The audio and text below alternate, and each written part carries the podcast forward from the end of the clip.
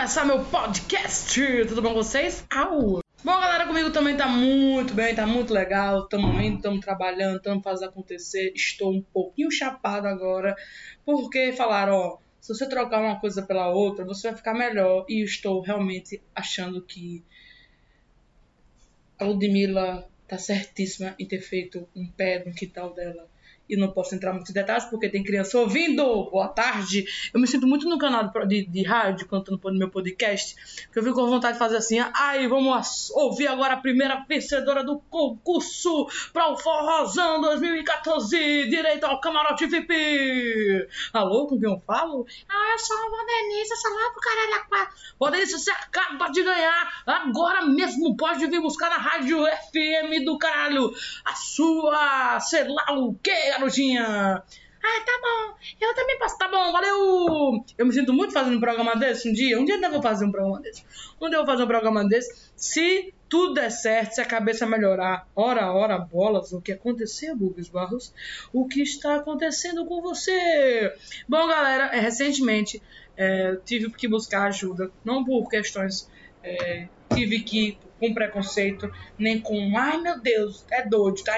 O psiquiatra é louco tudo bem que tem aí essa loucura da gente, né, de ter tantas coisas e emoções e viver tudo que a gente quer viver. E eu descobri também que o álcool ajudou muito com isso. Ele é, afirmava aquilo que eu já imaginei um dia ter: síndrome do abandono. Exatamente, senhoras e senhores. Vocês estão se perguntando agora, what the fuck desse síndrome do abandono, que também pode ser chamado de autofobia. É o medo do abandono. É autofobia deixa a pessoa ter neuroses, medo, é, perseguição mental de falar assim: eu não preciso de você, eu não quero você na minha vida, saia daqui. Não porque a pessoa não é especial, não porque a pessoa que tem a síndrome odeia a pessoa, é porque simplesmente ela vai achar ou ela pensa em alguma atitude que essa pessoa teve, em algum lugar que ela simplesmente vai abandonar, como ele sempre foi abandonado. E era assim que eu me sentia exatamente assim. Isso me deixava ficar irritado, pensar coisas, imaginar coisas e até mesmo falar o que não devia para algumas pessoas. No, latim, machucar. Com palavras ou com vontade de machucar, mas não precisa ser teoricamente violentar, tá? Ok? Vamos pensar menos que machucar, a gente pode machucar de várias formas e dói e faz com que a pessoa tenha isso pro resto da vida. Não estou falando também de coisas criminosas, vamos pegar leve também aí, né? Mas vamos conversar agora um pouco sobre isso, porque eu estou muito feliz de ter descoberto. É, eu comecei a fazer tratamento, estou indo pela minha terceira consulta. Ah, Bubis, mas é recente, você já está se achando o guru da terapia. Não, é porque esse diagnóstico é muito mais simples de lidar, muito mais simples de tratar. Então ele foi descoberto, eu vou continuar indo porque eu preciso continuar tratando né? Você não pode chegar simplesmente e falar, ah, tô ótimo, não, gente, valeu, obrigado, não é isso. Então é uma, é uma doença simples de lidar, é uma síndrome simples de lidar, diferente das outras que a gente achou também que eram, outros, eram outras coisas mais complexas. A síndrome do meu, ah, a síndrome do, meu Deus, a síndrome do abandono, é, eu vou dar um exemplo canino, que também os animais têm. Sabe quando você passa o dia inteiro fora e ele chega, você chega, ele tá na porta esperando, super feliz, super, ai, chegou. Não quer dizer que é uma dependência, mas quer dizer que ele tava com muito medo de que você abandonasse ele. Uma dependência totalmente da crise de abandono, ok? Ok. Quando você passa o dia todo dando, fazendo coisas na sua cara de um lado para o outro e não dá a mínima pro cachorro. O que, o cachorro faz? Fica no canto do lado. Quando você vai mexer com ele, que você lembra que ele existe, o que é que ele faz? Late, vai para cima de você. Porque ali é uma autodefesa que o cachorro encontrou de simplesmente não querer você mais próximo a ele. Isso acontece com quem tem crise de abandono. Então, fazer essa descoberta é, me chegou em vários lugares que eu realmente passei. Por quê? A síndrome do abandono, ela vem da infância, de lá atrás, de quando você se sentiu rejeitado, quando você sentiu que não pertencia para aquele lugar. Isso depois pode acontecer também com adultos, quando eles terminam relações duradouras. Isso é, já já é confirmado, tudo mais, é, está lá. Então isso é muito louco, porque eu realmente tenho essa síndrome da infância porque eu fui rejeitado duas vezes. Uma pela minha mãe biológica, outra pela mulher que ia quase me adotar depois da minha mãe biológica. E eu segui com minha mãe maravilhosa, minha mãe que me aceitou. Só que eu trouxe essa marca comigo, eu trouxe essa rejeição comigo. Mas, burro, você era bebê, mas só de saber, ou só de você imaginar que você não faz parte daquele ciclo, isso também pode trazer desde da infância, toda essa movimentação de rejeição. Aconteceu também comigo na escola, quando eu era entre aspas, pessoa estranha, porque não cabia na sociedade padrão de peitos duros e bundona e quadris gostosos e não sei o que. E não, eu era uma pessoa gorda, até hoje sou gorda. Então isso trouxe muito. Os meninos não queriam ser meus amigos, me rejeitavam. As meninas não, não queriam ficar comigo porque tinham vergonha, porque não, não sei o quê. Então tudo isso eu vou trazendo bagagem, bagagem, bagagem. E me proibindo de não procurar ajuda, proibindo falar, ah, não preciso de ajuda, ah, não preciso de, ah, é besteira, ah, deve ser crise. E, consequentemente, todas as minhas relações, tanto amorosa quanto de amizade, se basearam muito nesse tipo de término, né? Chamo de término porque também amigos a gente termina com amizade, de refaz e tudo mais. Mas, é, até sai como a gente volta para isso também, enfim, todas as relações são relações. Então eu comecei a reproduzir sempre essa mesma coisa de sempre tô muito apegado a alguém, começar a brigar com outra pessoa que torço para a vida dessa pessoa. Olha que louco, olha que maluco. Essa crise, ela tem ela não é que ela, ela fala muito dela mesmo. Eu, eu sou foda, eu sou incrível, eu sou perfeito para outra pessoa, porque ela quer autoprovar para outra pessoa que ele não pode ser substituído, ele não pode ser substituído por alguém. Ninguém pode mais importar do que ele. Por que você está se portando com outra pessoa? E tudo isso fazendo na cabeça dele que ele quer provar, ele quer mostrar que ele é melhor, que ele tem várias qualidades. Então, se você critica de algum, algum erro, de algum, de algum defeito, ele já traz isso para ele, já traz uma raiva. Não, como assim eu não sou perfeito? Como assim eu erro? Como assim? E aí o que que faz? Te machuca com palavras, tenta te expulsar da vida dele, tenta falar coisas que não faz nenhum sentido, do tipo, ah, você ama ele mais do que eu, ah, é melhor do que eu. Não é uma questão de ciúmes, mas é uma questão de crise de abandono. Ou seja, o medo excessivo de te perder, perder a pessoa que ela ama, né? Isso vai para um parente, para um amigo, para um vizinho, para quem for, para um namorado, existe essa questão. E aí eu comecei a perceber várias coisas que aconteceram durante essas crises.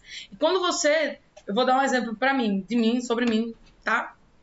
Olha aí com crise, é que, por exemplo, quando eu vejo que a outra pessoa tá invadindo o meu espaço ou tá me deixando para trás, no sentido tipo assim, olha, eu não vou poder sair com você hoje porque a prioridade vai ser a pessoa tal, que acabou de chegar na vida dessa pessoa.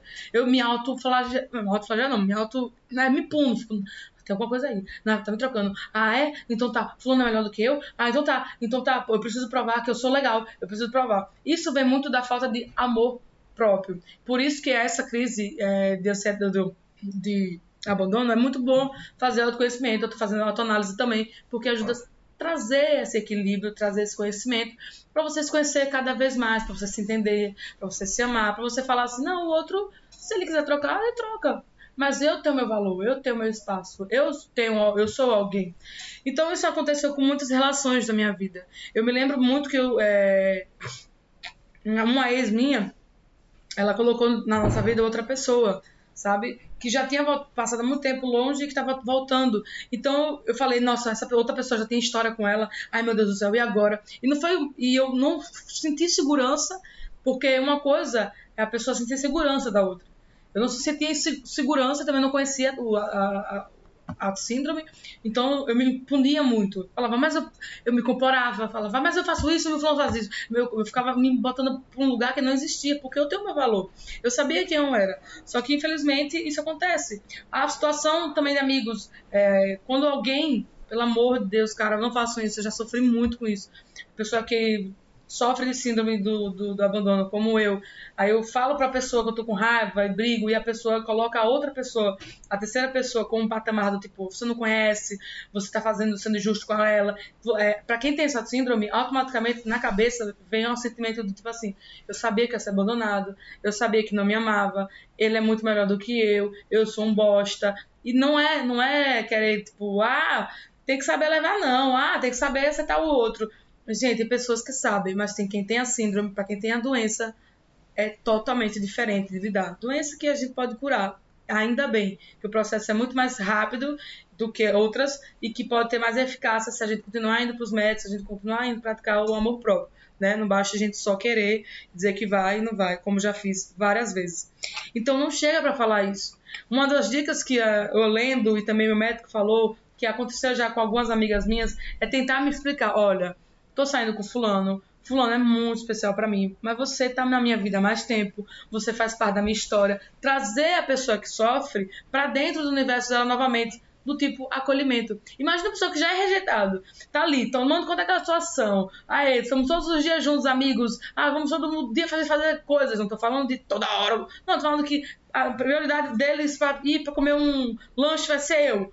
E aí, de repente, entra outra pessoa. Putz e essa outra pessoa, para acabar, não é uma pessoa simpática com você, não foi uma pessoa que você sentiu seguro, no sentido de, tipo, podemos ser. Peraí, deixa eu ver o passado podemos ser um trio. Minha amiga não me abandonou, meu amigo não me abandonou, podemos estar em três. E aí, quando você sente que essa pessoa já não pode estar em três, tem que ser só pra ela, sua amiga, sua, sei lá o quê, você já fica, oh, oh, oh, oh, oh, oh, apertou, hein? E aí, isso tudo vai trazendo pra sua cabeça uma loucura infinita. Eu lembro de um caso muito importante e engraçado que aconteceu em Aracaju. Minha amiga, Jéssica, tava ficando com um boy, Pedro. Na época, Pedro não bateu. Ah, não gostei de Pedro, não gostei de Pedro, não quero Pedro. E Pedro foi muito sábio. Porque ele não. Tipo, claro que a pessoa que tem que ser conquistada é a pessoa que a gente quer pegar, tá? Não precisa conquistar amigo, não. Mas como acho que ele sentiu, eu até perguntei pra ele. Eu falei pra ele, ele falou: Não, achei que você já tinha alguma coisa. Não achei que era ciúmes por causa de mim, porque você era apaixonada por ela, nem do tipo. Sabia que existia a questão de que você tinha esse lugar na vida dela e tinha entrando um invasor.